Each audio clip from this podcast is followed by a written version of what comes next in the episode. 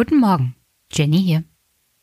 Ich habe mal technisch ein bisschen aufgerüstet und hoffe, dass sich das akustisch auch widerschlägt. Wir werden sehen. Ich probiere es mal aus. Der November liegt ja jetzt hinter uns und mittlerweile hat die Bank geschafft, die Abrechnung zu schicken. Deswegen hier jetzt der Superpack. Erstmal ganz herzlichen Dank an Dominik für eine wunderbare Darth Vader Tasse. Ich liebe sie und ich trinke da regelmäßig Kaffee und Tee draus, wenn ich meinen Podcast aufnehme. Aber natürlich auch herzlichen Dank an Anne-Sophie für eine wiederholte Spende, genauso an Adam und Dirk, einer meiner ersten Dauerspender. Er überweist mir regelmäßig ein Drittel von seinem ehemaligen Zeit-Digital-Abo. Danke dafür. Herzlichen Dank auch an Friedrich. Wiederholt 6,66 Euro, die Teufelszahl. Ach, danke schön dafür. Dankeschön Florian, Carsten und Martin. Bernd und Steffen spenden wiederholt 10 Euro jeweils. Super, herzlichen Dank. Eine Schnapszahl überweist nicht Carlotta, sondern Charlotta. Danke für 9,99 Euro und ich werde dran denken, deinen Namen richtig auszusprechen. Danke auch an Frank, Igmar und Andreas. Und last but not least Sebastian für 20 Euro über PayPal ohne Kommentar. Herzlichen Dank. Zu den Kommentaren diese Woche. Thomas hat geschrieben zum Thema Inklusion.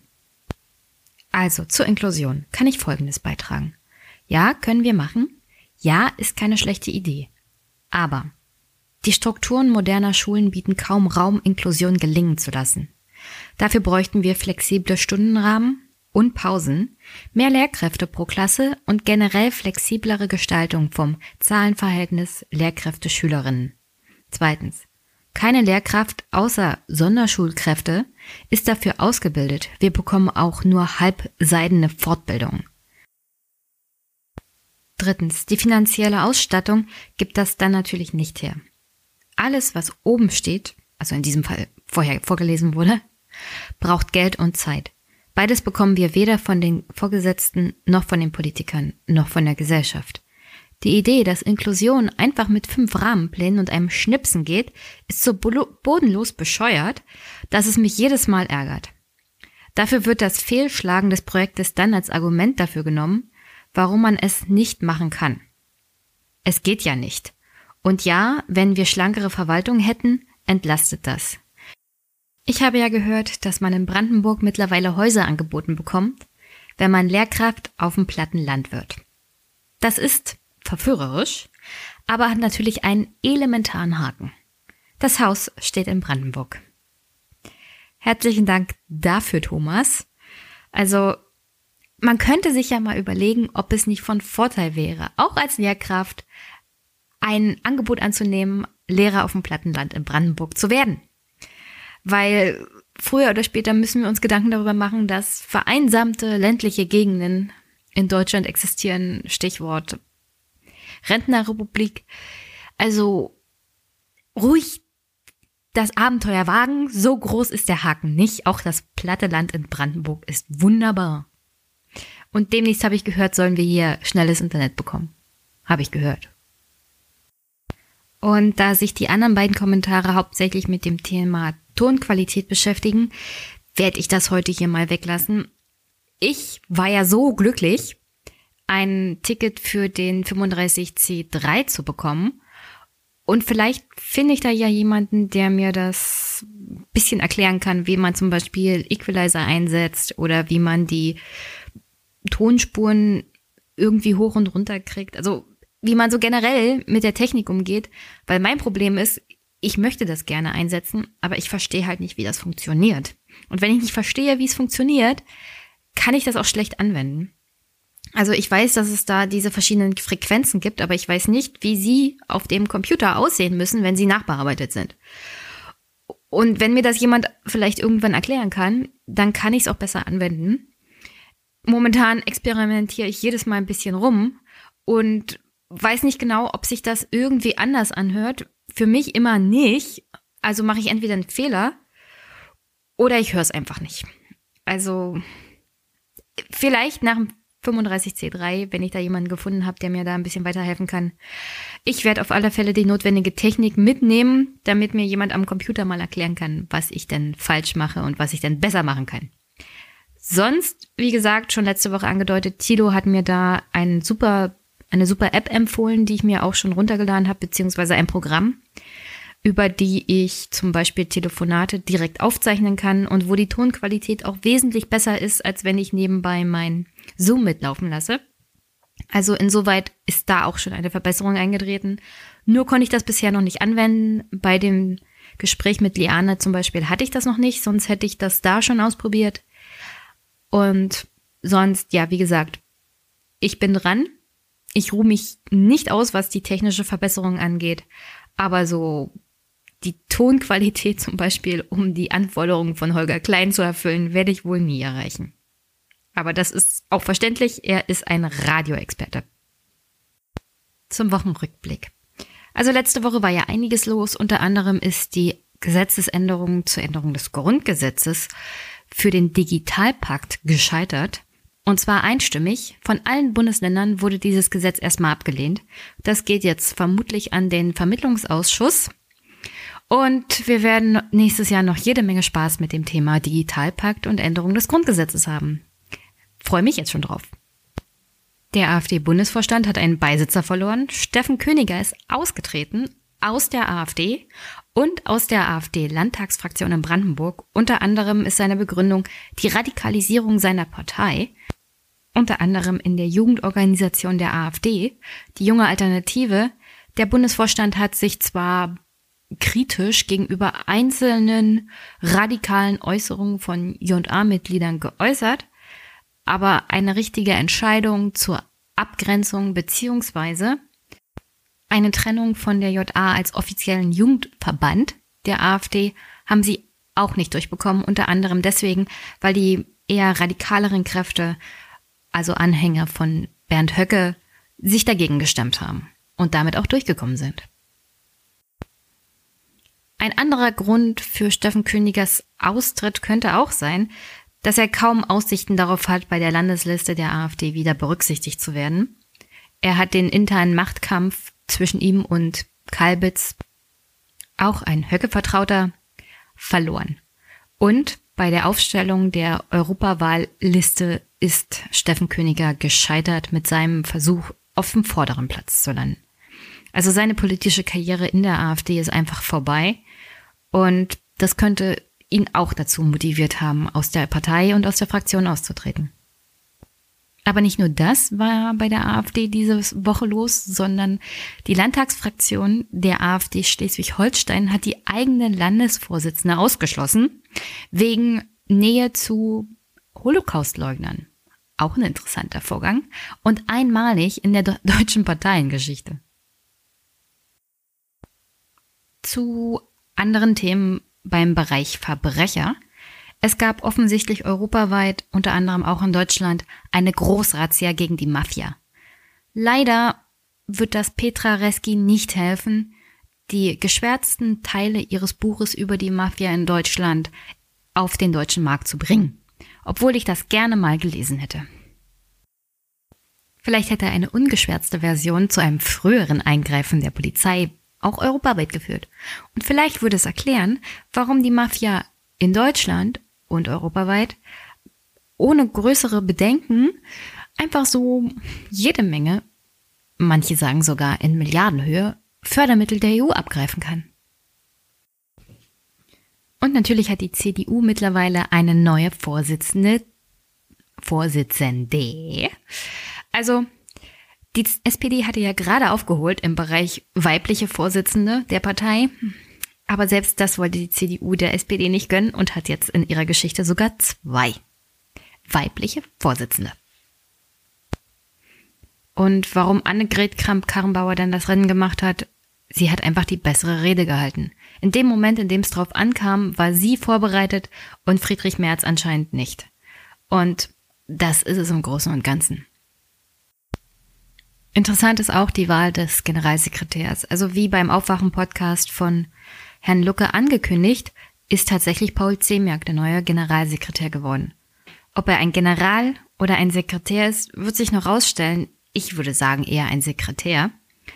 Aber damit hat Annegret Kramp-Karrenbauer auf alle Fälle erstmal ein bisschen für Ruhe gesorgt. Denn die Unterstützer unter anderem von Merz, vor allem auch von Spahn, sind damit in ihrem Team dabei. Und das war an diesem Punkt dieses ganzen Wettbewerbs das Wichtigste, dass man die verschiedenen Lager einander wieder annähert, beziehungsweise dass jeder seinen Platz im Konrad-Adenauer-Haus hat. Was für eine CDU wir im Großen und Ganzen bekommen werden, ist ein bisschen offen. Klar ist, Annegret Kramp-Karrenbauer wird die Wirtschaftsliberalen viel mehr einbinden müssen, beziehungsweise sie werden viel mehr Raum bekommen für ihre Ideen. Aufgrund der Tatsache allein, dass es so knapp war, also so wie unter Angela Merkel wird es jedenfalls nicht mehr laufen, was die wirtschaftspolitischen Ideen der Partei angeht. Allein der Beschluss, die Umwelthilfe überprüfen zu lassen, ob die tatsächlich noch gemeinnützig ist, ist ein Indiz dafür, in welche Richtung diese Partei in Zukunft gehen wird. Die Wirtschaftspolitik wird eine viel, viel größere Rolle spielen als bisher. Und das meine ich nicht nur, dass die CDU das bisher nicht gefördert hat. Sie wird viel lauter in diesem Bereich sein. Und das kann natürlich auch dafür sorgen, dass die CDU verlieren wird. Und zwar in Richtung links, beziehungsweise in Richtung AfD. Aber wie gesagt, es steht noch viel aus. Interessant war ja zum Beispiel auch, dass wir auf diesem Parteitag nicht nur die Personen entschieden haben, sondern dass es da auch Beschlüsse gab, unter anderem zum Grundsatzprogramm zum Thema Marktwirtschaft im 21. Jahrhundert.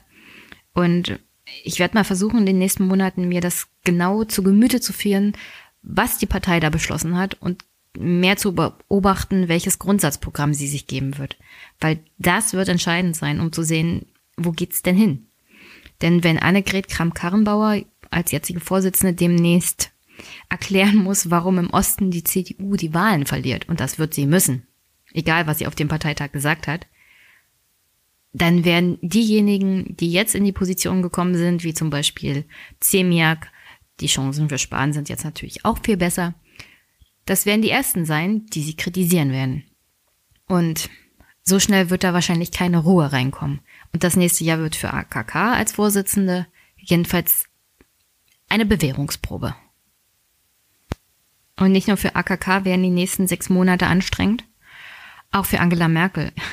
Allein schon heute Morgen gibt es die ersten Forderungen von CDU-Lern in Berlin, dass Angela Merkel den Kanzlerposten noch vor Ende der Legislatur räumt. Und Mike Moring aus Thüringen hat schon gefordert, dass AKK ins Kabinett wechseln soll. Also diesen Pluspunkt, den Angela Merkel gesetzt hat für sich, indem sie Macht abgibt, Autorität zu gewinnen, daran wird mittlerweile in der CDU auch schon wieder gesägt. Und wenn die Wahlergebnisse im Osten entsprechend sind, wird das nicht nur Annegret Kramp-Karrenbauer zu Last gelegt werden. Auch Angela Merkels Kanzlerschaft wird dann definitiv angegriffen werden, weil die Landesvorsitzenden der Ost-CDU werden schlechte Wahlergebnisse nicht selber auf die Kappe nehmen und ihre politische Verantwortung dafür tragen, sondern sie werden es natürlich Angela Merkel vorwerfen, dass sie der Grund ist, warum die Wahlen verloren gehen. Aber bei dem Punkt muss ich immer gerne wieder die CDU Brandenburg anführen. Die CDU Brandenburg ist Oppositionsführer. Der Oppositionsführer ist Ingo Senftleben, Fraktionsvorsitzender der CDU hier in Brandenburg. Und es gibt immer mal wieder Umfragen, wer denn der bessere Ministerpräsident wäre, etc. pp. Und auch wenn der Ministerpräsident Wojtke mittlerweile an Ansehen verliert, es kennt wirklich niemand in Brandenburg Ingo Senftleben. Gerade mal 16 Prozent der Brandenburger, wenn sie gefragt werden, wissen überhaupt, wer das ist. Also, wenn nächstes Jahr die Wahlen unter anderem für die CDU Brandenburg schlecht ausgehen, dann liegt das nicht allein daran, dass Angela Merkel eine Hassfigur mittlerweile ist, sondern es liegt auch an mangelnder Arbeit der jeweiligen Parteivorsitzenden hier im Land, beziehungsweise auch in den anderen Landesverbänden. Und das werden sie natürlich nicht auf ihre Kappe nehmen. Sie schieben dann die Schuld lieber anderen zu, wie das so üblich ist in der CDU. Und sonst war diese Woche natürlich eins der wichtigsten Themen die gelben Westen in Frankreich. Die Franzosen sind eigentlich bekannt dafür, dass jedes Mal, wenn ein Präsident doch mit einer ziemlich unschönen Reform beziehungsweise einer Reform kommt, die größtenteils abgelehnt wird, mit heftigen Protesten, sogar Generalstreiks darauf reagieren. Hollande zum Beispiel ist mit einer Rentenreform gescheitert am Widerstand der Bevölkerung. Ähnliches musste sich Macron bis jetzt, bis die Gelbwesten aufgekommen sind, eigentlich nicht stellen. Selbst die Gegenwehr der Gewerkschaften zu den anderen Reformen war nicht so stark. Wobei der Staatspräsident Emmanuel Macron den Begriff Reform an sich eher nicht mag. Er redet lieber von Umwandlung, von einer Art Transformation Frankreichs. Frankreich soll sich an die Realität des 21. Jahrhunderts anpassen und das beinhaltet mehr als die klassischen strukturellen Reformen im Bereich Wirtschaft und Soziales, wie wir sie zum Beispiel unter Rot-Grün erlebt haben, als Schröder noch unser Kanzler war. Aber nochmal kurz einen Blick zurück. Seit dem 14. Mai 2017 ist Emmanuel Macron der Präsident von Frankreich. Gewählt wurde er unter anderem auch deswegen, weil seine Gegenkandidatin vom Front National, Le Pen, noch unbeliebter war als er. Also selbst als Macron gewählt wurde, haben sich die Franzosen schon die Nase zugehalten und die Augen und die Ohren und haben dann für ihn halt gestimmt. Seine Partei En Marche hat im Folge dessen auch aufgrund der Tatsache, dass kurz danach die Parlamentswahlen stattfanden, eine erhebliche Mehrheit errungen und Macron kam praktisch durchregieren. Die nächsten sechs Jahre sind es jetzt, glaube ich, noch. Der große Nachteil, den man eigentlich schon damals sehen konnte, ist, es, also die Wahl von Macron hat eine absolut pulverisierte Parteienlandschaft in Frankreich hinterlassen. Es gibt überhaupt kein Vertrauen mehr in die Parteien, also die etablierten Parteien wie die Konservativen oder die Sozialdemokraten. Die Sozialdemokraten existieren praktisch nicht mehr. Sie mussten sich einen neuen Namen geben und rangieren momentan, glaube ich, immer noch so im einstelligen Bereich bei den Umfragen. Ein weiteres Problem, das aufgetaucht ist und das jetzt auch während dieser Gelbwestenbewegung erkennbar wurde, ist, dass es keinerlei Vertrauen mehr in andere Organisationen, wie zum Beispiel Gewerkschaften gibt. Also diejenigen, die den Präsidenten bisher das Leben schwer gemacht haben, selbst die haben keine Autorität in dieser Gegenbewegung gegen die Reformen von Macron und gegen ihn als Person generell. An sich ist ja an dem Reformeifer von Macron erstmal nichts auszusetzen. Es gibt eine Vielzahl von Reformen, die er auf den Weg gebracht hat und die er angefangen hat. Unter anderem im Bildungssystem, das so umgestaltet werden soll, dass im, ihm sozialer Aufstieg ermöglicht wird. Das ist momentan in Frankreich absolut nicht der Fall. Man wird in einer sozialen Schicht geboren, kann Elite-Schulen, Elite-Colleges oder Universitäten besuchen und hat dann einen guten Start fürs Leben es ist garantiert, dass man generell ein gutes Leben hat. Wird man in einer Schicht der Gesellschaft geboren, in der es ja ärmliche Verhältnisse gibt, kann selbst die beste Bildung kaum garantieren, dass man in Frankreich eine Aufstiegschance hat. Eine andere Reform, die auch in Deutschland für viel Aufmerksamkeit sorgte, ist die Reform der staatlichen Bahngesellschaft. Da sollte es vor allem darum gehen, die staatliche Bahn zu liberalisieren, eine Art Aktiengesellschaft aus ihr zu machen, während der Staat weiterhin die Mehrheit an dieser Aktiengesellschaft behalten sollte, sollte gleichzeitig dafür gesorgt werden, dass nicht mehr alle Mitarbeiter sozusagen Beamte sind, um, naja, diese Verantwortung des Staates gegenüber den Beamten ein wenig zu lockern und damit auch dem Staat die Möglichkeit zu geben, zu kündigen, die hohen Pensionsbelastungen nicht mehr zu haben, und gerade da hat Macron in der Anfangsphase auch viel Gegenwehr von den Gewerkschaften erhalten. Aber das hielt nicht lange an und er ist im Großen und Ganzen mit dieser Reform auch durchgekommen. Zu den allerersten Sachen, die Macron umgesetzt hatte, war aber auch die Abschaffung der Vermögenssteuer auf so gut wie alle Werte außer Immobilien. Bei der Besteuerung von Kapitalerträgen hat Macron eine Flatrate eingeführt, also 35 Prozent auf Kapitalertrag.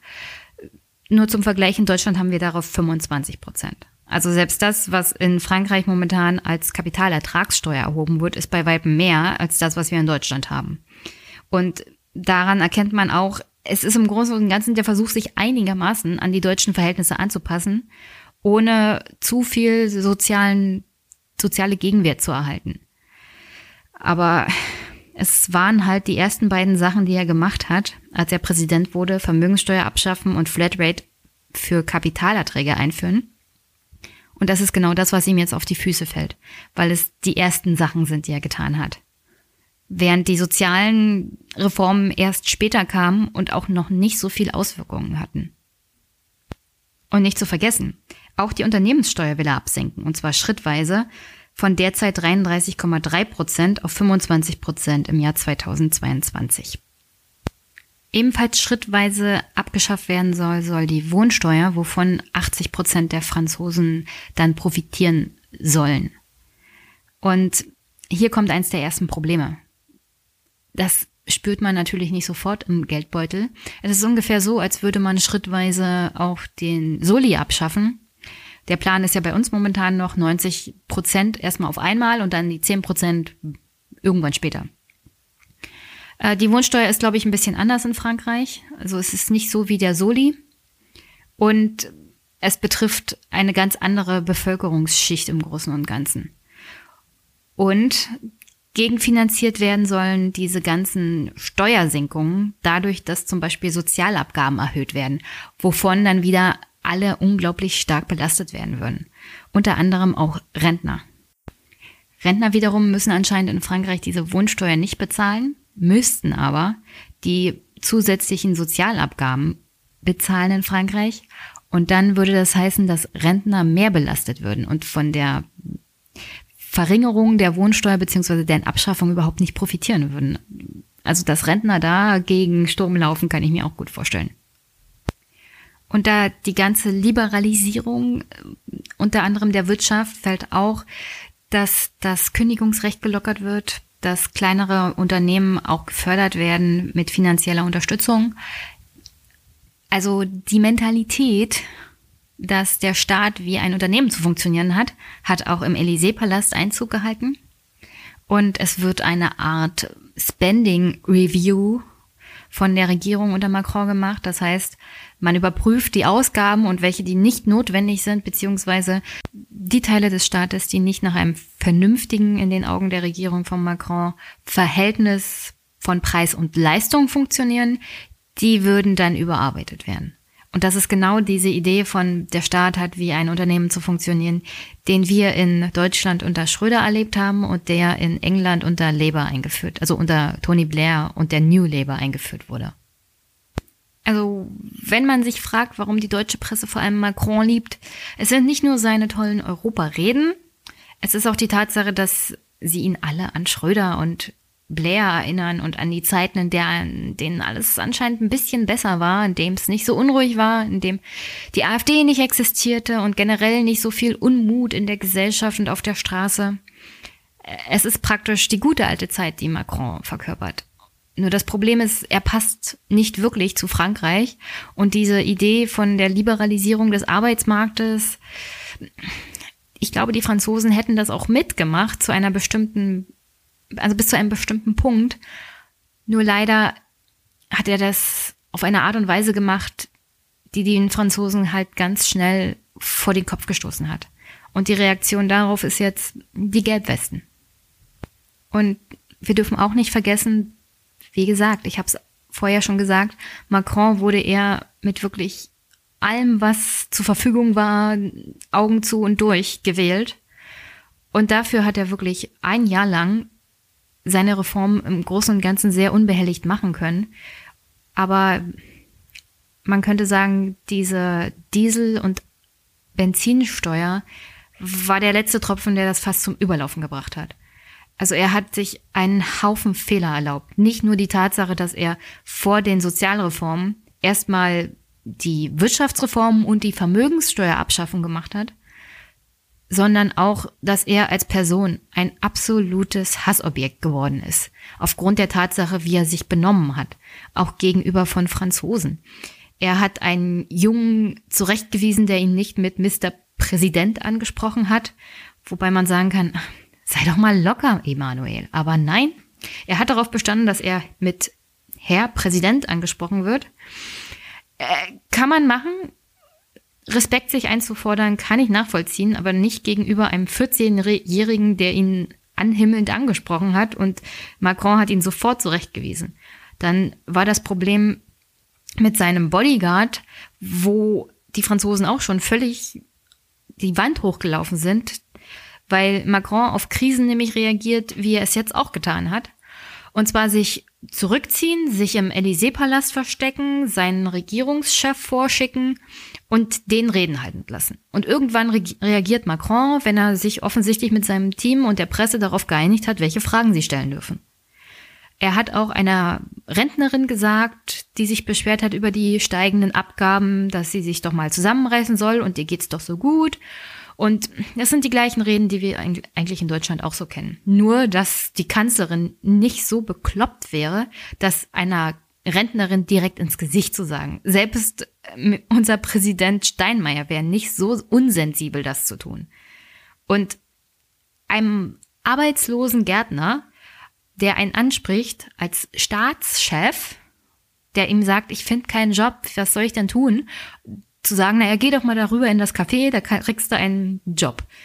Ich glaube, der Gärtner will einen gut bezahlten Job und nicht irgendeinen schlecht bezahlten Job in Paris, zu dem er permanent wahrscheinlich fahren müsste. Ausgebildet ist er als ein Gärtner und er möchte, glaube ich, gerne seinen Gärtnerjob haben. Die Tatsache, dass Emmanuel Macron auf diese Art und Weise gegenüber normalen Menschen reagiert, die wirklich in verzweifelten Lagen sind, ist eine Erklärung dafür, warum die Leute wirklich dermaßen von ihm enttäuscht sind, aber auch so wütend. Also ich glaube, man kann gar nicht nachvollziehen richtig in Deutschland, wie wütend die Menschen in Frankreich sind. Was die Gilets jaunes oder den Gelbwesten angeht, ich glaube, wir vergessen, dass die schon vier Wochen demonstrieren. Das, was wir letztens Wochenende erlebt haben und dieses Wochenende, ist ja nur der bedauerliche erste und zweite Höhepunkt dieser Demonstration, weil sie sich Stückchen für Stückchen hochschaukeln und weil sie Paris erreicht haben und in Paris Leute dazu gestoßen sind, die einfach offensichtlich nur damit beschäftigt waren, in blinder Zerstörungswut einfach alles kaputt zu hauen, was ihnen irgendwie untergekommen ist. Das ist aber auch leider das, worüber die Presse immer am allerersten berichtet. Die Protestbewegung oder den Gelbwesten war bei weitem nicht so gut abgebildet, was jetzt auch die deutsche Presse angeht, als es noch darum ging, dass nur Straßen blockiert wurden durch Leute, die einfach mit Gelbwesten mitten auf der Straße gestanden haben. Und nicht in blinder Zerstörungswut durch die Hauptstadt gezogen sind in Frankreich. Also, wie hat das alles angefangen? Und ich meine nicht, wie hat das angefangen mit, was sind die tieferen Probleme dahinter, sondern wie hat diese Gelbwestenbewegung angefangen? Angefangen hat sie vor allem in den sozialen Netzwerken. Unter anderem hat eine gewisse Priscilla Ludowski, eine Kosmetikerin aus einem Pariser Vorort, eine Online-Petition gestartet mit dem Ziel Senkung der Benzinpreise. Darin wurde die Regierung aufgefordert, die geplante Erhöhung der Spritsteuern zurückzunehmen und über eine Million Unterschriften ist zusammengekommen. Kurz danach ist ein gewisser Lkw-Fahrer namens Eric Drouet auf diesen Internetaufruf aufmerksam geworden und hat am 17. November zu landesweiten Straßenblockaden aufgerufen. Das Ziel von ihm war, darauf aufmerksam zu machen, dass man auf dem Land überhaupt keine andere Wahl hätte, als ein Auto zu nehmen und dass in seinen Augen die Regierung jene bestraft, die sich nicht wehren können, beziehungsweise die keine andere Wahl haben und dass die ökologische Wende auf den Schultern der Bürger ausgetragen wird, die so und so schon mit den meisten Abgaben belastet sind. Warum man die gelben Westen genommen hat, ist, glaube ich, ziemlich klar. Es ist ein Warnzeichen im Straßenverkehr. Es macht darauf aufmerksam, dass irgendwo ein Auto liegen geblieben ist, beziehungsweise dass man als Autofahrer nicht einfach so durch die Straße brettern kann. Man muss aufpassen auf andere Teilnehmer im Straßenverkehr. Wer sind die Gelbwesten? Also Viele sagen, das ist eine neue Art von Bewegung beziehungsweise eine neue Art von politischem Protest und in gewisser Weise stimmt das. keiner der Leute, beziehungsweise das Ganze kann nicht wirklich einer Partei zugeordnet werden. Es ist sehr ungewöhnlich für Frankreich, weil auch die Gewerkschaften nicht den Stein des Anstoßes gegeben haben, die ja, wenn es um Protest gegen Reformen oder sonstige Sachen geht, wie Erhöhung von Steuern in Frankreich, die ersten sind, die zu Streiks und auch Generalstreiks aufrufen. Das war diesmal nicht der Fall. Es war originär von Bürgern sozusagen, dass das ins Leben gerufen wurde.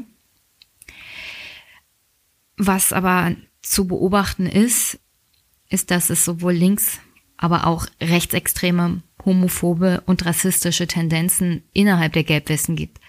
Was vor allem auch daran liegt, dass das Leute aus allen Schichten und von allen politischen Orientierungen sind.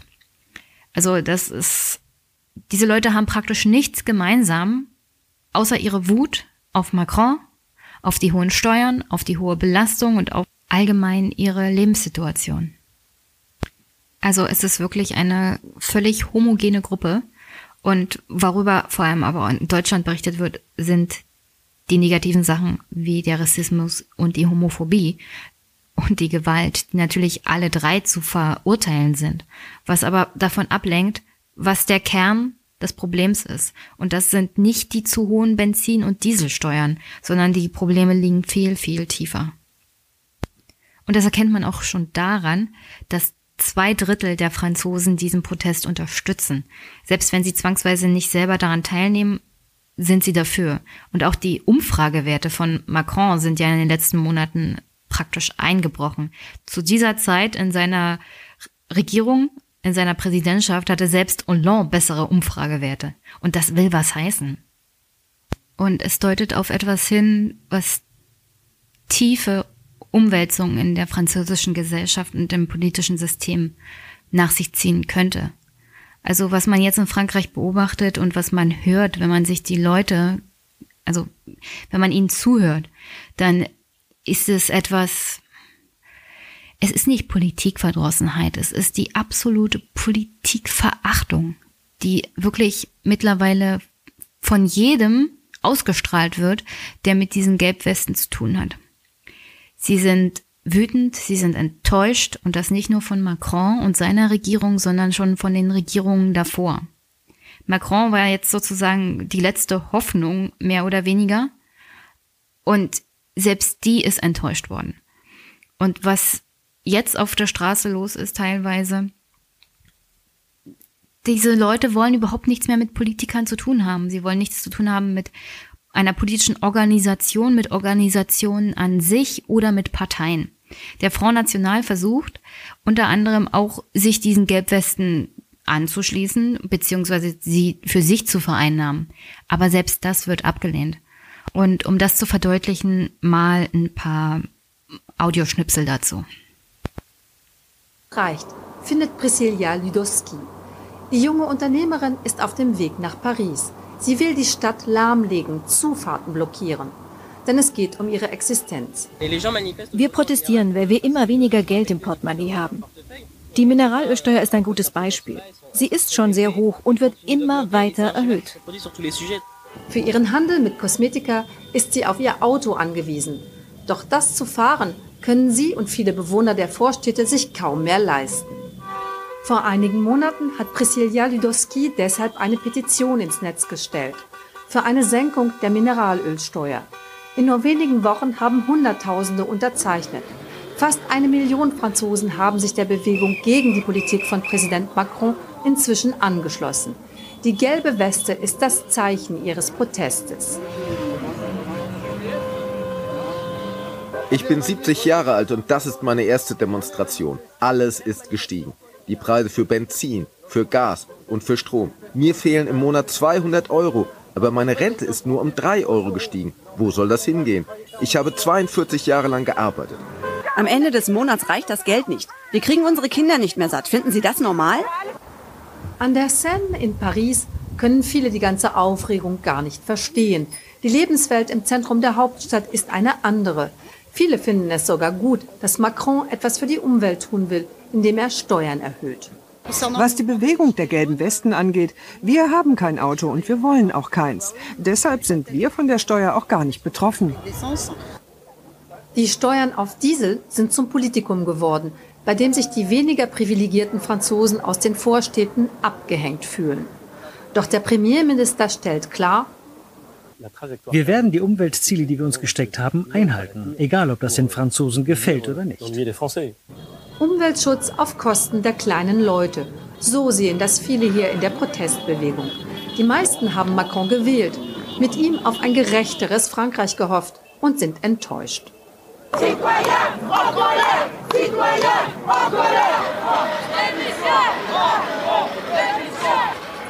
Priscilla hat nichts gegen Umweltschutz. Aber es gehe nicht an, dass den hauptsächlich die Bewohner der Vorstädte bezahlen müssten, die auf Autos angewiesen seien. Die Kluft zwischen Pariser Zentrum und der Peripherie, zwischen Reich und Arm, werde so immer größer.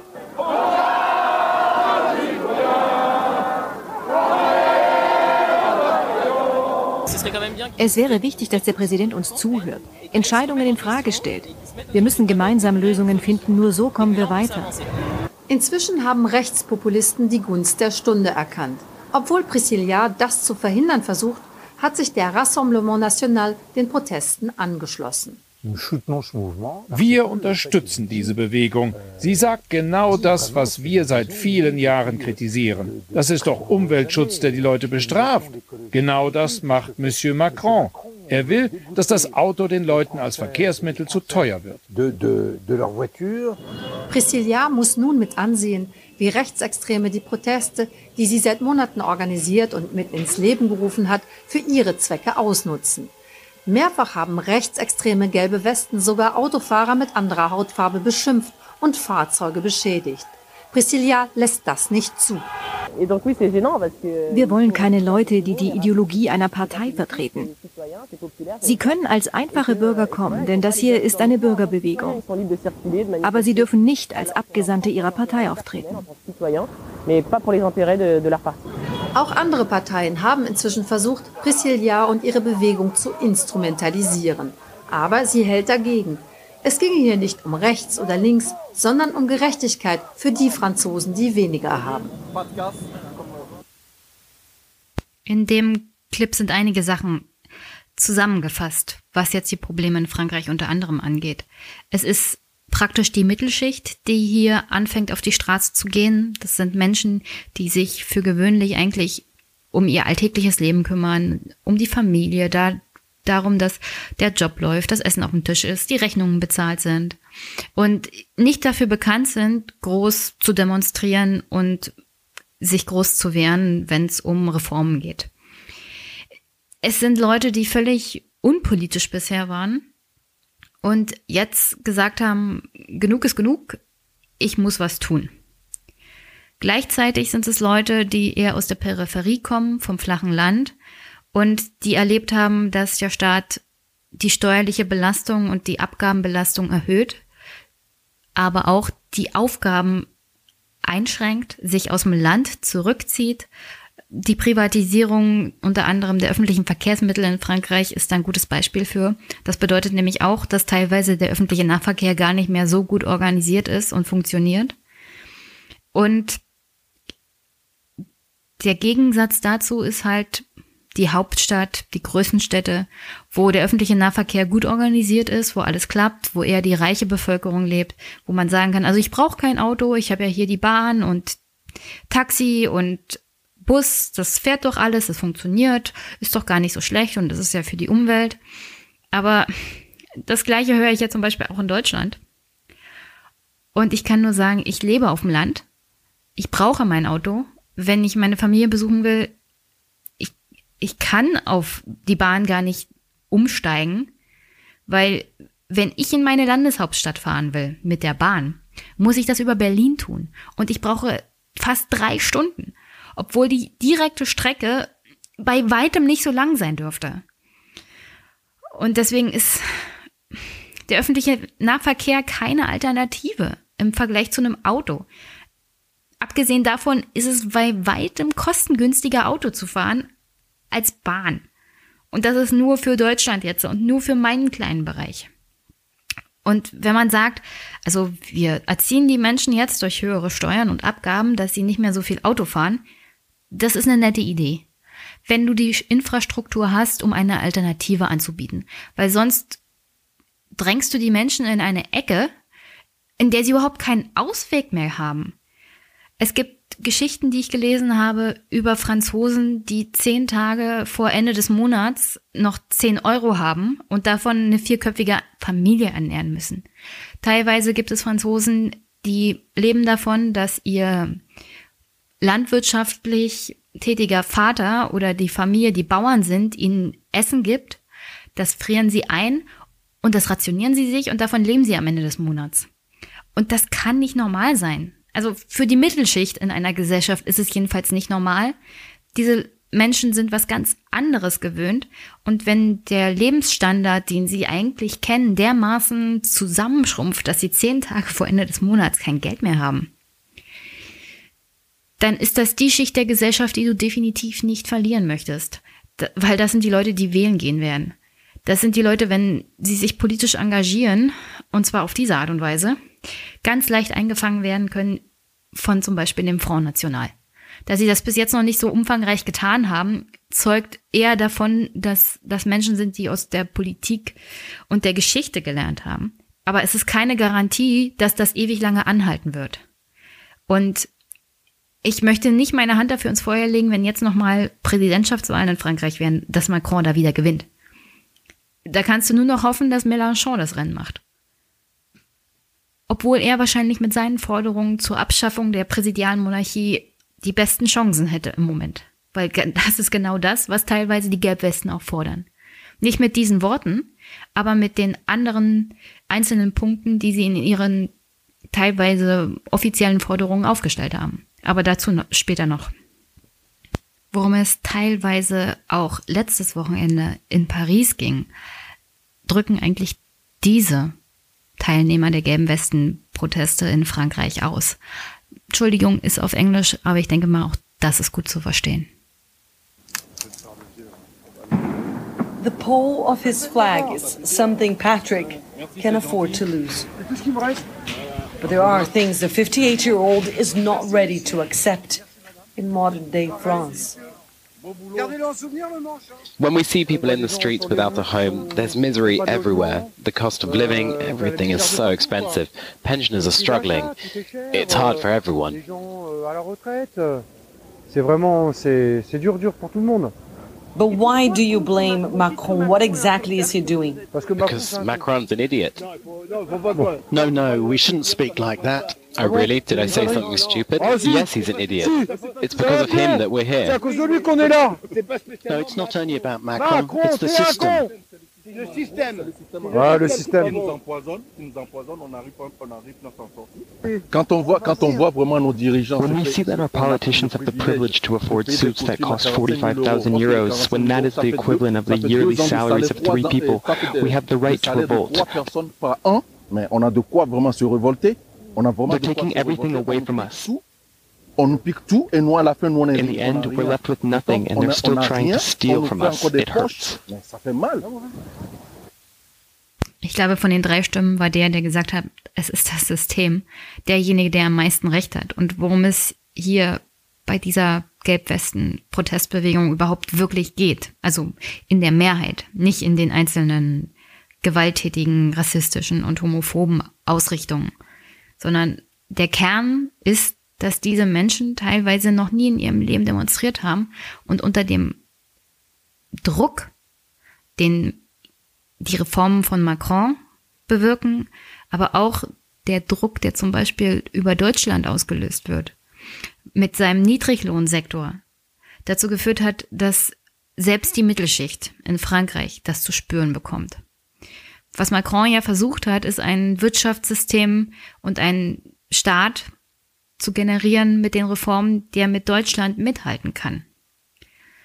Nur das Problem ist, dass die Franzosen dann Teile von dem verlieren, was ihnen lieb und teuer ist. Ein gutes Leben vor allem, eine gute Rente, die Versorgung durch den Staat. Und das kannst du halt nicht behalten als französischer Staat, wenn du versuchst, mit dem größten Niedriglohnsektor ganz Europas mitzuhalten. Und das ist einfach Deutschland. Und dazu mal ein paar Eckzahlen, was Macron versucht zu unterbinden und was ihm jetzt mittlerweile auch politisch das Genick bricht. Also innerhalb der letzten zehn Jahre hat Frankreich im Bereich der Industrie alleine 500.000 Arbeitsplätze verloren. Im gleichen Zeitraum sind in Deutschland 30.000 industrielle Arbeitsplätze entstanden. Also irgendwo müssen ja diese 500.000 Arbeitsplätze hingegangen sein. Unter anderem sind sie auch nach Deutschland gegangen, weil die Lohnstückkosten in Frankreich einfach viel höher sind als in Deutschland unter anderem. Also diese 500.000 Arbeitsplätze sind nicht nur nach Deutschland ausgewandert, auch woanders hin. Aber das ist ein Zeichen dafür, dass der französische Arbeitsmarkt im Vergleich zu dem Rest von Europa viel zu, also viel inflexibler, unflexibler war als zum Beispiel in Deutschland. Also dieser, das, was unter anderem auch Corbyn an Europa kritisiert, ist die Tatsache, dass es einen Niedriglohnsektor geschaffen hat. Die Konkurrenz innerhalb in Europa ist viel einfacher geworden für die Unternehmen. Man konnte sich viel leichter in ein anderes Land verlagern, wenn die wirtschaftlichen Situation da viel besser war. Es gibt eine freie Bewegung von Arbeitnehmern, also die Arbeitnehmerfreizügigkeit, aus einer dieser typischen Kritikpunkte auch von Corbyn an Europa. Dass es nämlich super leicht ist für Unternehmer, sich irgendwo billige Arbeitskräfte anzuwerben und das auch schon innerhalb von Europa. Und das erzeugt einen Druck unter anderem in Staaten wie in Frankreich, mit dem man gar nicht mithalten kann, wenn man nicht mindestens ein genauso verachtendes Sozialsystem schafft wie in Deutschland. Und das ist das Ergebnis. Was wir jetzt in Frankreich sehen, ist das Ergebnis von wirklich jahrzehntelanger harter Arbeit, unter anderem in der Europäischen Union. Dass wir ein System geschaffen haben, das mit sozialen Ideen überhaupt nichts zu tun hat, sondern dass es ein Europa ist der Unternehmer. Und in dem hat Deutschland momentan den absoluten Wettbewerbsvorteil. Und in dem bricht das politische System in Frankreich unter dem Druck einfach zusammen, weil die Menschen das nicht mitmachen in Frankreich. Die haben eine ganz andere Einstellung auch zum Thema Protest und Gegenwehr, was solche Reformen angeht, als wir es zum Beispiel in Deutschland kennen. Wir verstehen das überhaupt nicht. Auch dieser Ausbruch von Gewalt, es trifft ja auf völliges Unverständnis. Und natürlich ist das normal, dass man das absolut verurteilt. Aber die Franzosen haben, wie gesagt, eine ganz andere Beziehung zum Thema Streik und zum Thema äh, Revolte gegen unliebsame Reformen. Vor allem auch deswegen, weil in Deutschland Proteste, ob friedlich oder nicht, niemals was bewirkt haben. Ich kann mich noch erinnern an die Montagsdemonstrationen gegen Hartz IV. Und da gab es einige und viele. Und sie haben absolut nichts bewirkt. Und das erzieht einem Bürger auch in die Richtung, dass man sagt, also wenn ich jetzt demonstrieren gehe, dann bewirkt das ja eh nichts. Wenn ich wählen gehe, scheint das auch nichts zu bewirken, also bleibe ich lieber zu Hause. Das könnte man auch als eine Art Demobilisierung der politischen Bevölkerung beschreiben. In Frankreich ist das anders. Da haben Proteste tatsächlich oft die Wirkung, dass bestimmte Reformen gar nicht mehr umgesetzt werden, dass sie zurückgenommen werden, beziehungsweise gar nicht erst angefangen werden. Auch in Frankreich kann man sagen, Macron hat jetzt erstmal angekündigt, ein ganzes Jahr diese Steuer nicht einzufordern. Also die Idee war ja erstmal sechs Monate Moratorium bis nach der Europawahl. Aber das ist ja nicht der aktuelle Stand. Tatsächlich wurde angekündigt von der französischen Regierung, ein ganzes Jahr diese Steuer auf Eis zu legen erstmal. Und das ist dann natürlich eine Erfahrung, die dazu führt, einem Bürger auch die, das Zeichen zu geben, also wenn eure Gegenwehr, wenn euer Protest so groß ist, dann ändern wir auch unsere Politik. Das hat Vorteile, es hat aber auch extreme Nachteile. Also sobald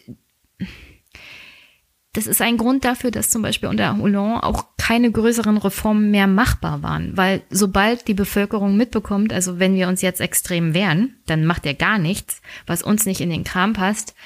Das ist natürlich auch keine Art und Weise, Politik zu machen. Denn wenn du permanent die Bevölkerung auf der Straße hast und gegen deine Reformideen demonstriert, dann kommst du auch zu gar nichts. Dann werden auch vernünftige Reformen nicht umgesetzt. Und dann bleibst du halt stecken. Dann ist, dann passiert gar nichts mehr. Und das ist für Frankreich natürlich auch ganz fatal. Es ist praktisch das eingetreten, das zur Wahl von Macron schon als Warnung im Raum stand. Aus Deutschland kommt keinerlei Bewegung Richtung der Ideen, die Macron vorgebracht hat. Egal wer jetzt CDU-Vorsitzender ist, egal wer nächstens mal Kanzler wird, das wird wahrscheinlich wieder jemand von der CDU sein. Die Antwort wird sein, äh, nette Idee, machen wir nicht. Wir wollen keinen Euro-Finanzminister, wir wollen kein sozial, soziales Europa, wir wollen da keine sozialmarktstechnischen Ideen, kein Arbeitsgeld, kein Arbeitslosenkonzept, kein gar nichts. Jeder Staat für sich, nur bei der Wirtschaft alles ungefähr so, wie es Deutschland macht. Und das ist natürlich ein Konzept, das wird in Frankreich Macron jetzt um die Ohren gehauen. Es kann nur schlimmer werden, um ehrlich zu sein.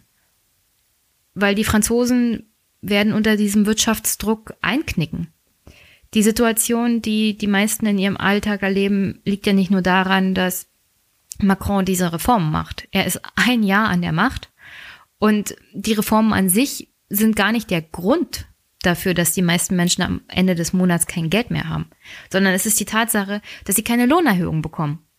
Das liegt auch daran, dass die Unternehmer sagen können, na gut, also wenn uns das hier zu viel wird mit den Lohnstückkosten, dann gehen wir nach Deutschland oder nach Osteuropa oder sonst wohin.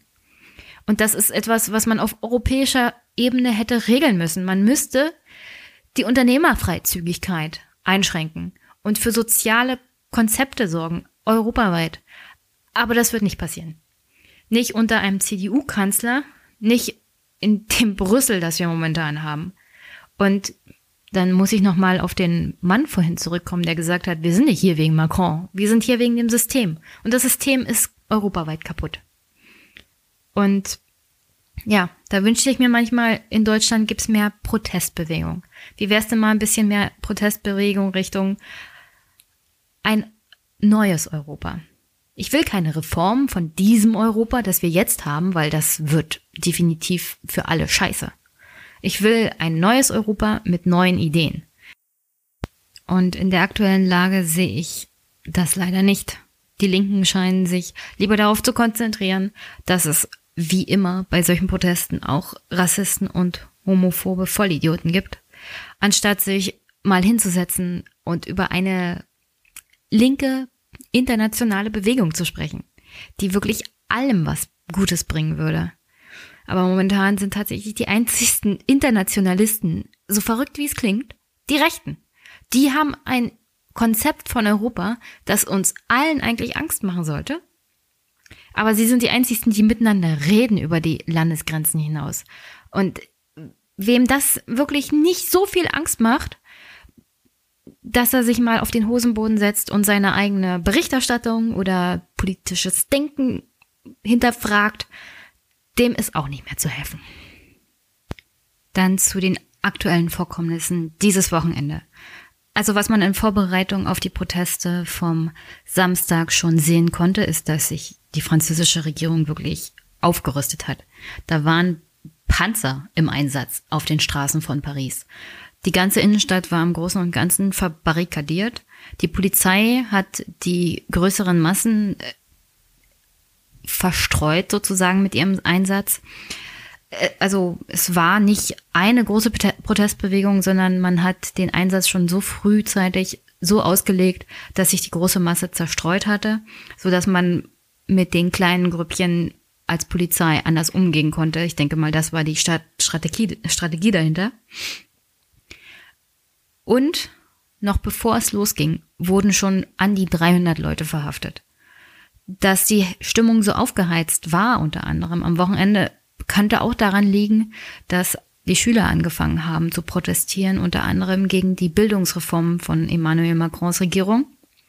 Und es Bilder gab im Fernsehen, in den sozialen Medien von Kindern ab zwölf Jahre, wie sie kniend neben Mülltonnen waren, bewacht von bewaffneten Polizisten. Dass das kein gutes Bild ist und dass das nicht unbedingt zur Beruhigung der Lage beiträgt, oder geschweige denn davon, dass Macron da irgendwie als sympathisch dasteht. Das erklärt sich, glaube ich, von selbst. Die Antwort von Macron im Großen und Ganzen persönlich auf diese Proteste ist ja, sich wie immer, ich habe es ja am Anfang schon angedeutet, im Élysée-Palast erstmal zu verstecken und darauf erstmal gar nicht zu reagieren. Er hat gesagt, ich lasse mich nicht erpressen und danach war es das mit seinen Verlautbarungen. Alles andere wurde dann vom Premierminister, also vom Regierungschef, verlautbart. Macron selber hat sich danach überhaupt kaum noch geäußert.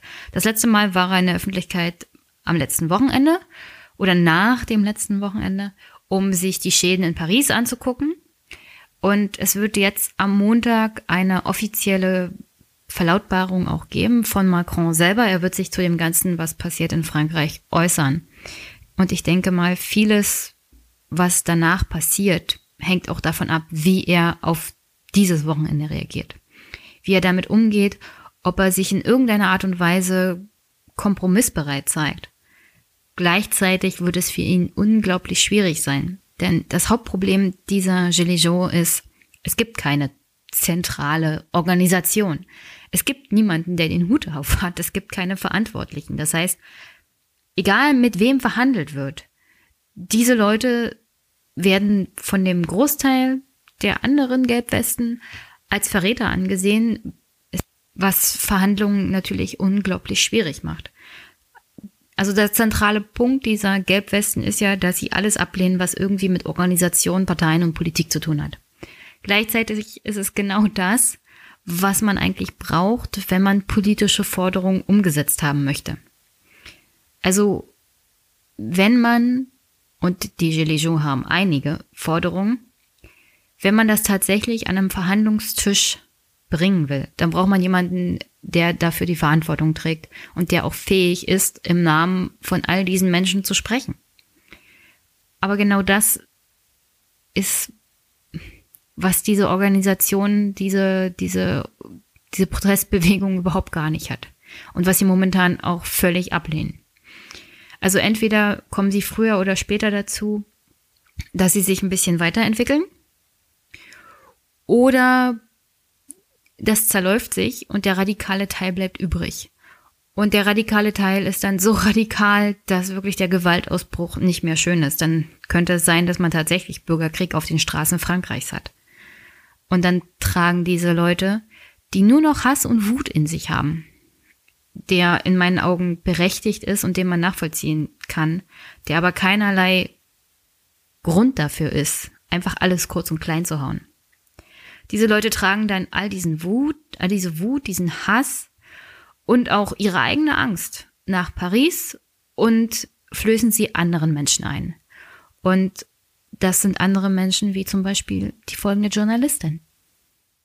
Gila Lustiger ist heute am frühen Abend ziemlich aufgewühlt nach Hause gekommen. Ich habe sie gefragt, wie sie diesen Tag in Paris erlebt hat.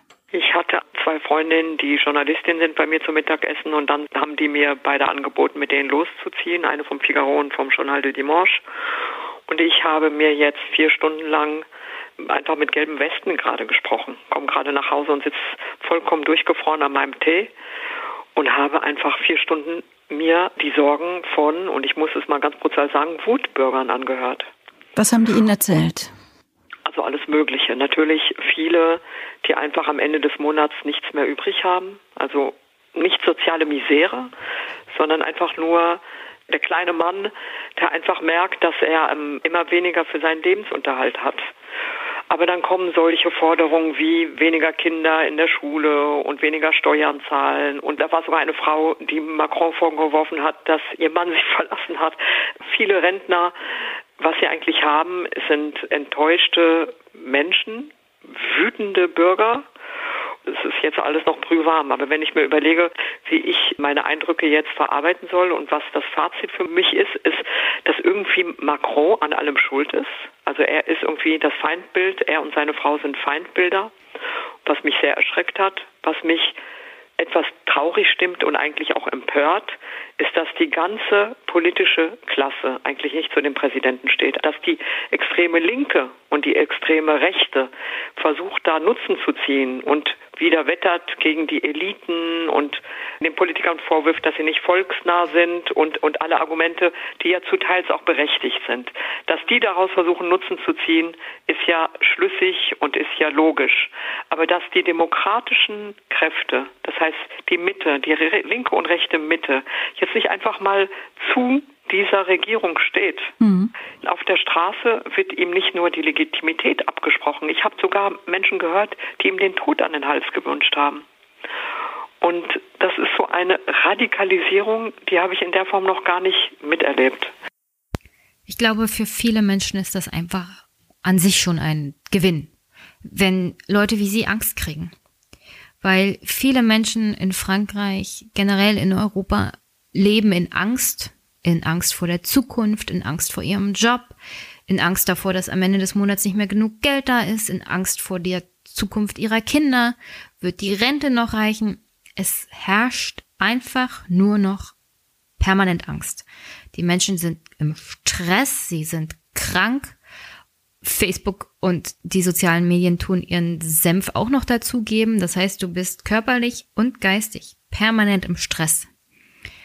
Dass daraus eine permanente Angst entsteht und eine Wut. Ich glaube, viele haben dafür ein Verständnis. Dass das bis jetzt noch nicht an bestimmte Stellen vorgedrungen ist, hat Gründe. Der Grund ist hauptsächlich, dass diese Stellen sich bisher keine Sorgen machen mussten und finanziell auch ziemlich gut abgesichert sind. Das heißt, das Einzige, was du da noch tun kannst, wenn du an der unteren Ebene bist in einer Gesellschaft, ist, deine eigene Angst in einer anderen Art und Weise weiterzutragen. Und das passiert momentan auch in Frankreich. Und ich denke mal, viele fühlen sich damit auch ziemlich wohl, dass sie ihre eigene Angst jetzt mal weitergetragen haben. Und worauf man eigentlich nur noch hoffen kann, ist, dass die entsprechenden Konsequenzen gezogen werden. Aber nach einem, zwei Jahren mittlerweile Trump bin ich da sehr pessimistisch, dass da irgendwas an Konsequenzen kommt. Denn man kann gegen Trump sein, aber vor allem muss man dann an die Wurzel des Übels gehen.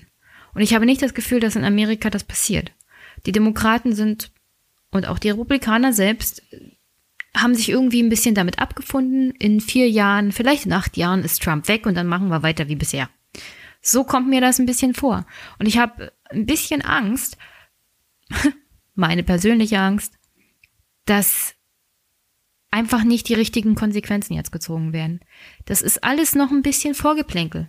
Also wirklich, dass in Frankreich was da passiert, die Wahl von Trump, Brexit, das ist alles Vorgeplänkel. Das ist noch nicht das Ende der Fahnenstange. Es kann noch viel, viel schlimmer werden. Und wenn wirklich das jetzt noch nicht genug Angst auslöst. Bei den Leuten, die was zu sagen haben, die tatsächlich die Probleme anpacken könnten. Dazu gehört auch Macron. Dazu gehört Angela Merkel. Dazu gehören alle Leute, die in Brüssel sitzen. Dazu gehören so viele, viele Leute. Wenn die noch nicht genug Angst davor haben, was hier alles noch passieren kann, dann, dann spielt das alles überhaupt keine Rolle, was in Frankreich passiert. Dann können wir nur noch auf das Beste hoffen und beten. Und an der Stelle möchte ich euch einen Artikel ans Herz legen. Da werden vier Menschen interviewt und die geben mal Auskunft darüber, was, was sie dazu bewegt, auf die Straße zu gehen. Das sind, wie gesagt, ich habe es ja schon erwähnt, das ist die Mittelschicht, das ist das Rückgrat der französischen Gesellschaft.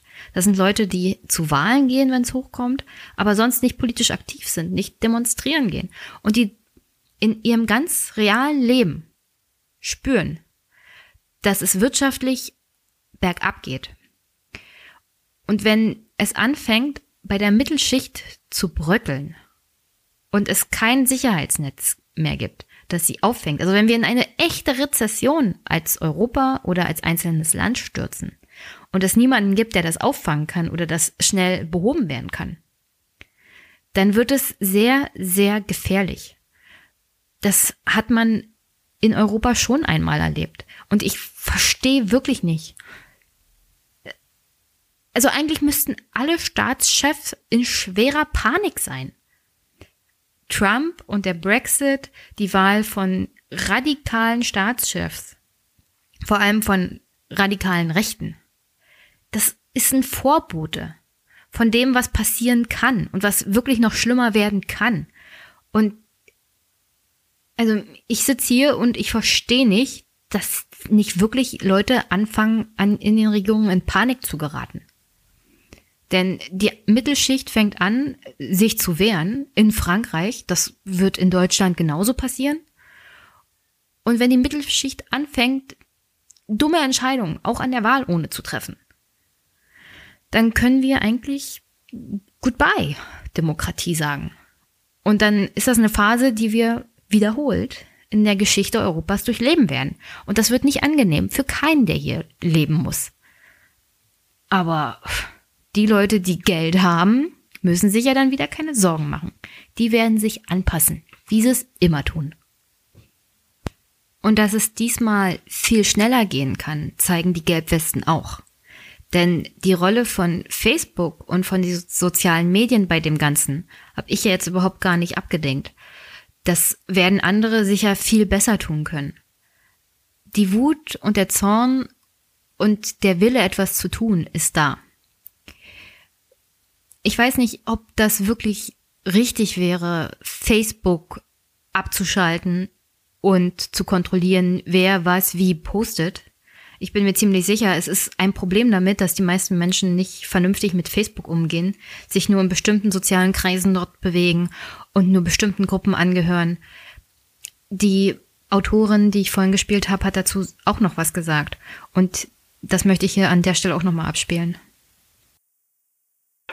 Es gibt die französische Tradition des Protestes, doch jetzt trifft sie ja auf die Gegenwart sozialer Netzwerke, auf eine wahnsinnig schnelle, massive Mobilisierung, auf Verschwörungstheorien und vielleicht auch, und das frage ich Sie, Frau Lustiger, auf unreflektierte Solidarisierung. Immerhin sollen über 70 Prozent der Franzosen mit den Gelbwesten sympathisieren.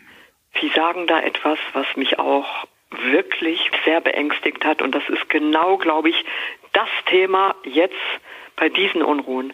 Ich habe mit ganz vielen, also in vier Stunden redet man wirklich mit vielen. Ich habe vielleicht mit 20, 30 jungen Männern geredet, die da vermummt waren, die mit mir haben reden wollen. Die kamen aus ganz verschiedenen Städten angereist. Alle zogen die gleichen Verschwörungstheorien heran, hatten also die gleichen Quellen.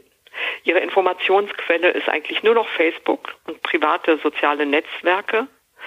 Das kann ganz leicht infiltriert werden. Da gibt es ganz leicht Fake News. Sie sprachen alle über eine Weltlobby, über die Finanzwelt, die die Fäden zieht, dass Macron einfach nur ein Handlanger ist von fremden Kräften. Das heißt, es zirkulieren hier wirklich ganz gefährliche Verschwörungstheorien und die Jugend, die ich angetroffen habe, die auf die Straße geht, ist davon infiziert.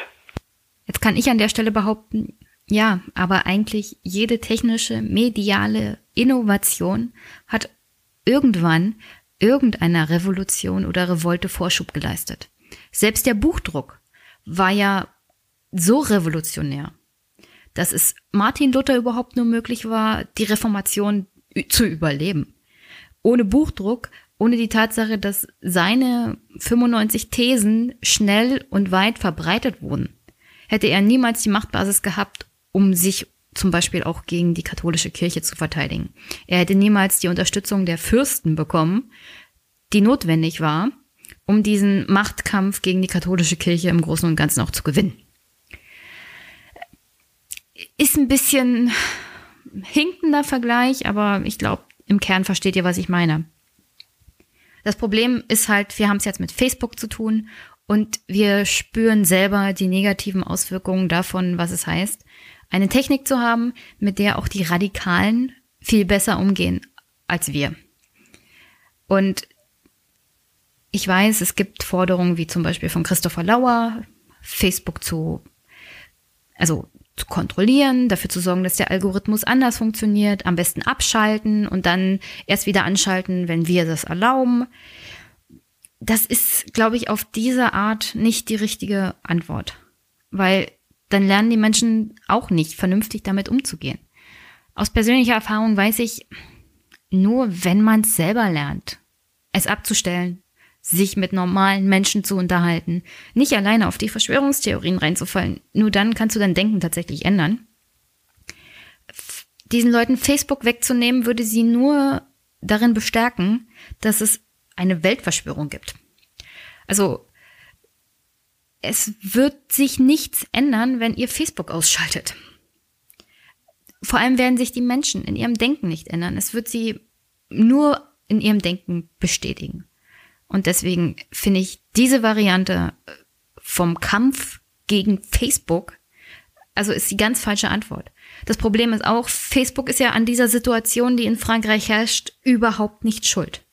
Der Kern ist die soziale Ungerechtigkeit in Frankreich, die seit 20, 30 Jahren existiert. Und so lange existiert Facebook noch nicht. Facebook sorgt dafür, dass bestimmte Tendenzen und bestimmte radikale Ideen sich verfestigen und sich praktisch immer wieder im Kreis drehen und die Leute darin bestärken. Das ist aber ein ganz anderes Problem. Menschen sind von außerhalb gekommen, haben das Internet benutzt und auch Facebook, um ihren politischen Forderungen eine Stimme zu geben und dafür Unterstützung zu sammeln. Und das war eigentlich der Anfangspunkt von diesen gelben Westen. Und dass sich jetzt die radikale Rechte draufsetzt und dass sich auch die Linken versuchen da anzuklammern, das ist eigentlich bei jeder politischen Forderung, bei jeder politischen Bewegung ganz normal. Selbst die SPD hat ja damals 1968 versucht, die 68er Bewegung für ihre Zwecke zu benutzen. Also das sind ganz normale Vorgänge in solchen Situationen. Die Frage ist, wie darauf reagieren. Wie soll man auf etwas reagieren, das keine zentrale Organisation hat? Und vielleicht ist dann der Vergleich mit den 68ern doch ganz gut. Ich weiß nicht, wie sie es damals hinbekommen haben. Soweit ich das weiß oder mich erinnern kann, gab es den Aufruf Marsch durch die Institution. Dass man aus diesen Bewegungen heraus versucht, die Macht in den jeweiligen Institutionen auch politisch zu erringen, um so das System zu ändern. Nur ich frage mich aktuell, ob man überhaupt noch die Zeit hat. So groß wie die Wut und der Unmut der Bevölkerung teilweise ist, kann ich mir nicht vorstellen, dass das so wie 1968 ablaufen würde.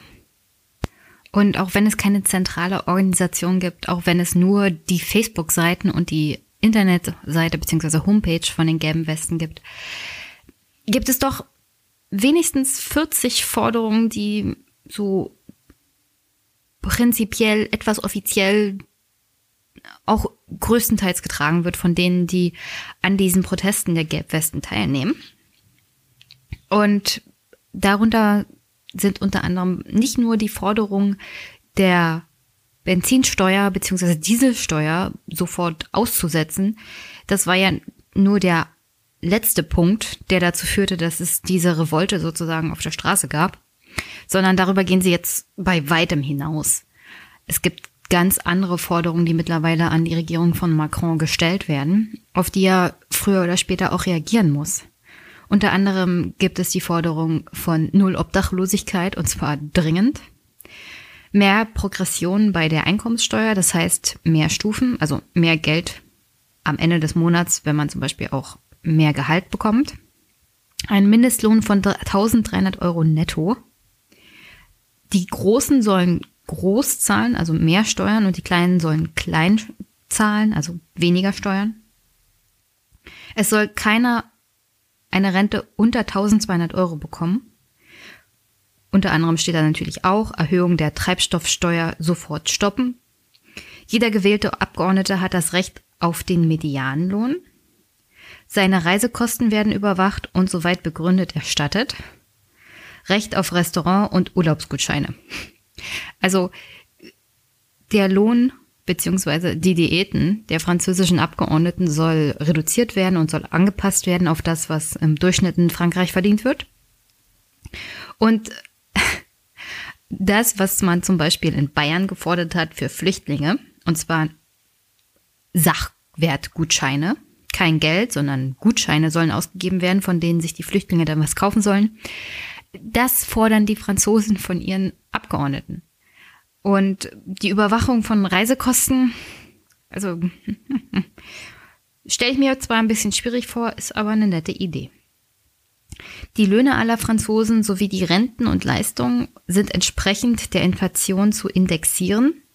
Schutz der französischen Industrie, Verbot von Verlagerungen, Schutz unserer Industrie bedeutet Schutz unseres Know-hows und unserer Arbeitsplätze.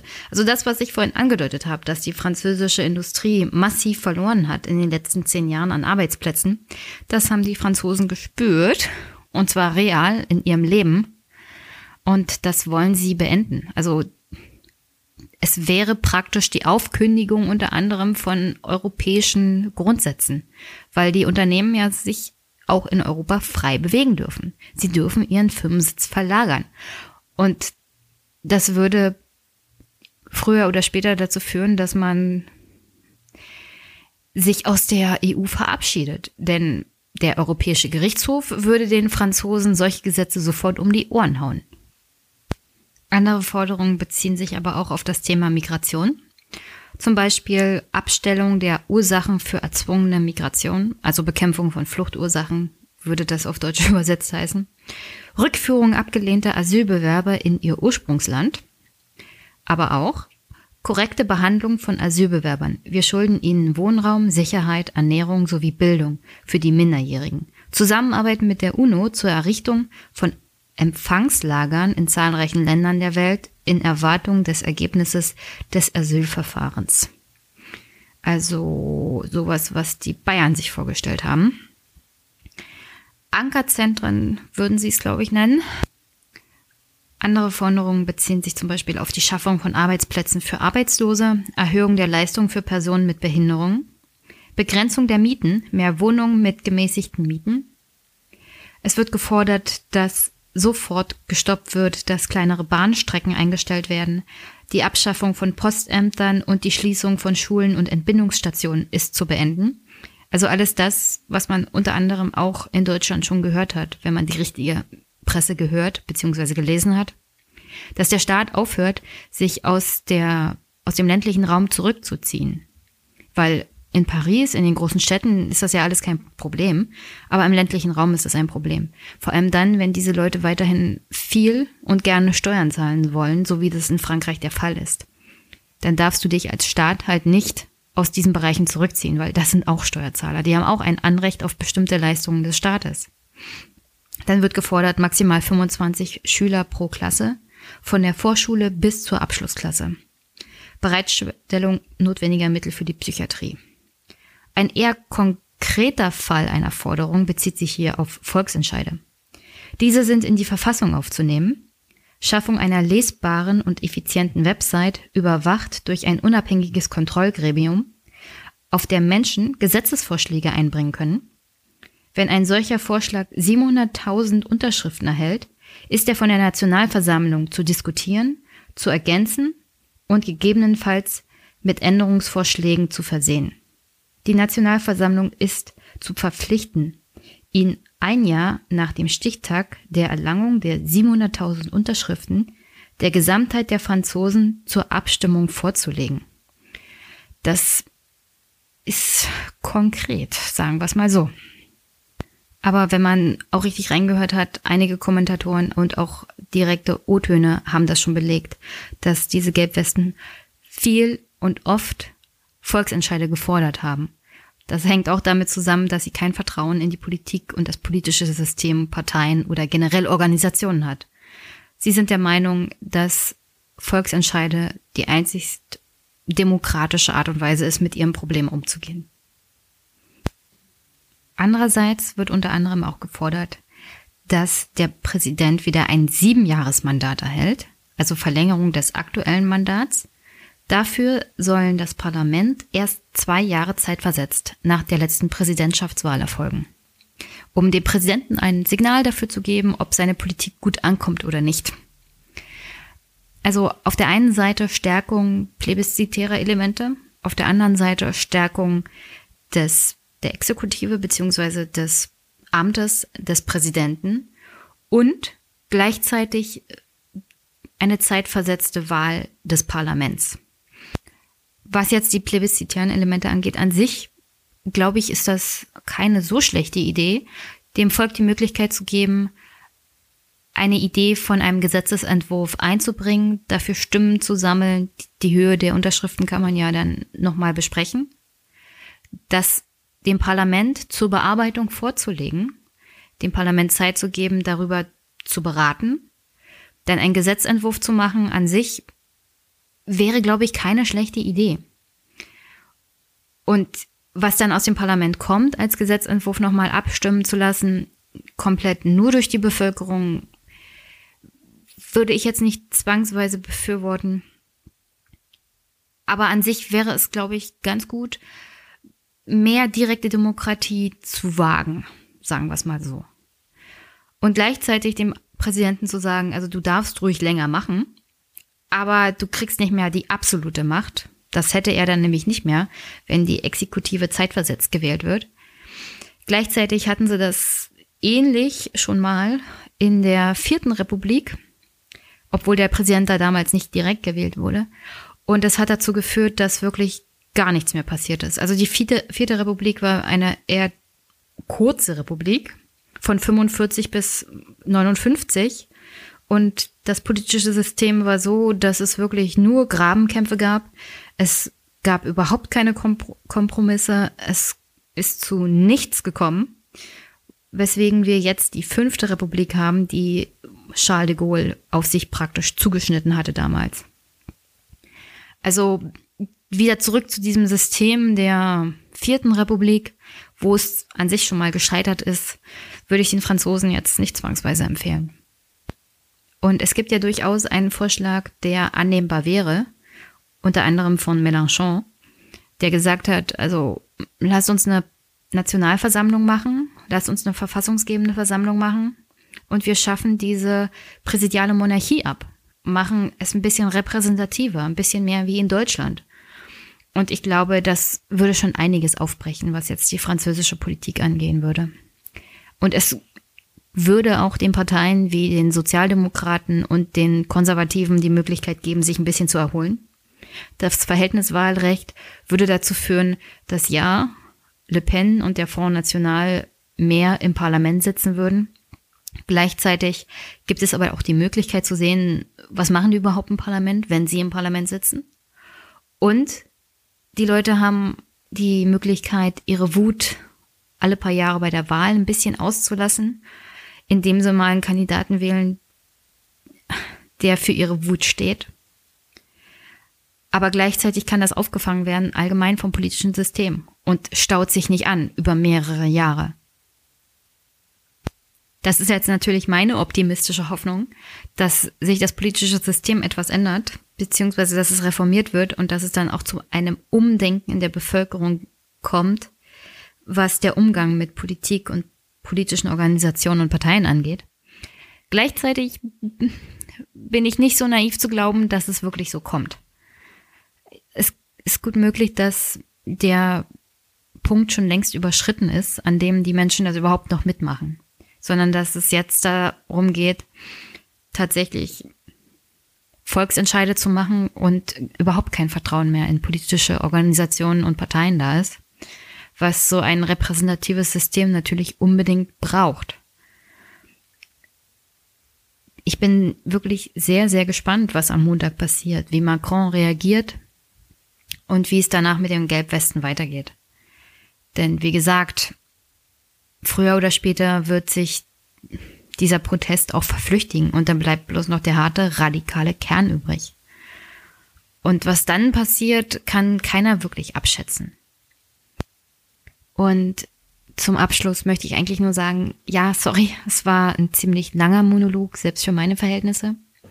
Aber mich interessiert dieses Thema Gelbwesten, was da wirklich los ist, ziemlich doll weil man damit rechnen kann, dass was ähnliches in Deutschland passiert.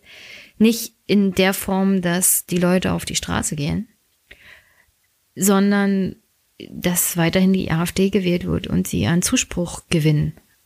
Und es stehen Wahlen in Ostdeutschland an. Und wer glaubt, dass die Beobachtung durch den Verfassungsschutz, der demnächst kommen wird, die Leute davon abhalten wird, die AfD zu wählen,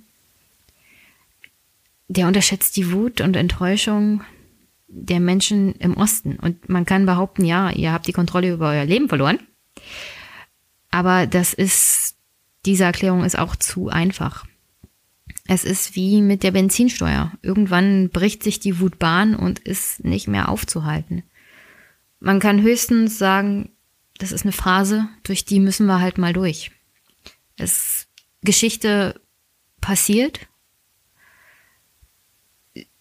Sie ist manchmal wie eine Umweltkatastrophe. Und das muss man halt dann einfach überstehen. Und dann geht's weiter. Also Demokratie und progressive Entwicklung einer Gesellschaft sind nicht immer steil nach oben. Es gibt Wellen. Es gibt auch Täler. Und durch dieses Tal schreiten wir. Und wir können nur hoffen, dass wir einigermaßen gut aus dem Tal der Tränen dann durchkommen. Und deswegen interessiert mich eigentlich, wie in Frankreich mit dieser Wut und dieser Enttäuschung umgegangen wird. Denn bis jetzt hat keiner wirklich eine Antwort darauf gefunden, wie man mit Menschen umgeht, auch politisch. In Amerika sieht man doch ganz deutlich, dass keiner eine echte Antwort gefunden hat, wie man mit der Wut und Enttäuschung von Menschen umgeht. Und ja, ich will es eigentlich auch nicht so negativ enden, weil wie gesagt, auch das geht irgendwann vorbei. Es geht immer weiter. Und wir können nur hoffen, dass wir aus vergangenen Fehlern gelernt haben.